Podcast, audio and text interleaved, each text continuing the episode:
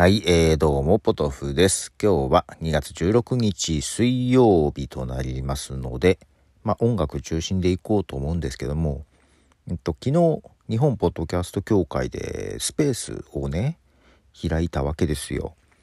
うん。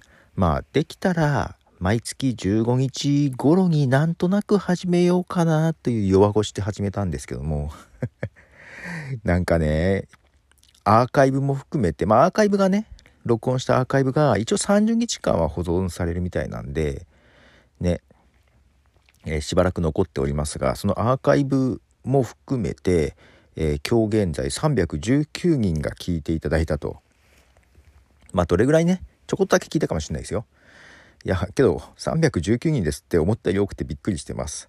なんか、弱腰じゃなくってちゃんと15日やるようにしなきゃいけないのかなっていうプレッシャーがですね かかっております、えー、毎月30日の配信だけでもね不安なのに、えー、15日もとかなんか固定するのは、えー、すごく自信がないのですが先月ね忘れてますしね、えー、けどなんか思ったより多くて、えー、なんとないなんとなく見えないそうプレッシャーがのしかかっていますということで、えー、まあ曲流しましょうね。えー、まず1曲目、えー、ザ・フーのババ・オラリー。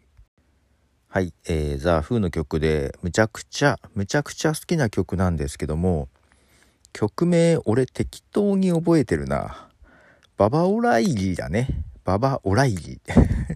さっき微妙に違った気がします。はい。えー、まあ、この時からこれだけシンセの音を大胆に入れたのは結構ね、えー、珍しかったんじゃないかなと思いつつ、まあ今日はね、あの、本当はね、十何曲かグワーって選んじゃったんだけど、いやいやいや、流しすぎだと思って、6曲まで絞っております。はい。えー、多分2回分ぐらい選びましたけどね。はい。6曲流しますね。続いては、えー、ボストンで、More Than a Feeling。はい、えー、ボストンの曲です。1976年にリリースされたデビューアルバムのはずです。はい。まあ代表曲ですね。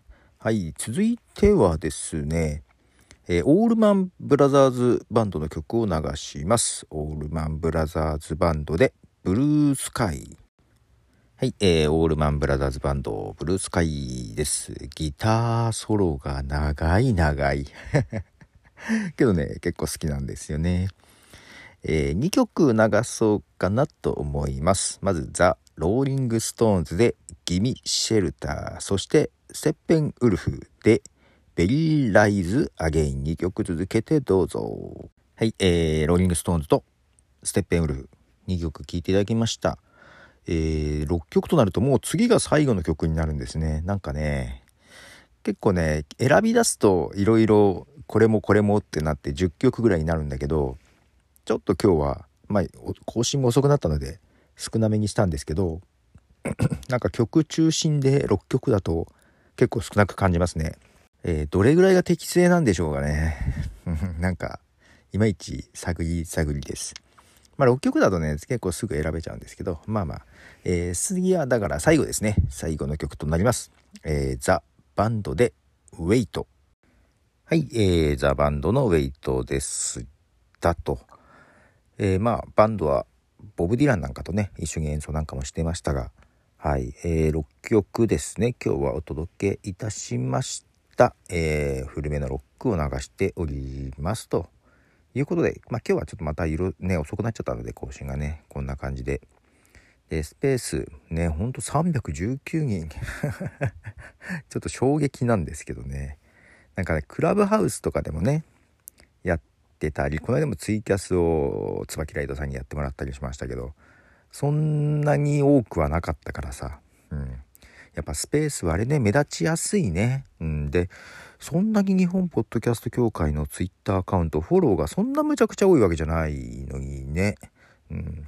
まあ、ありがたいことです、本当にね。はい。ということで、えー、ポトフでした。では、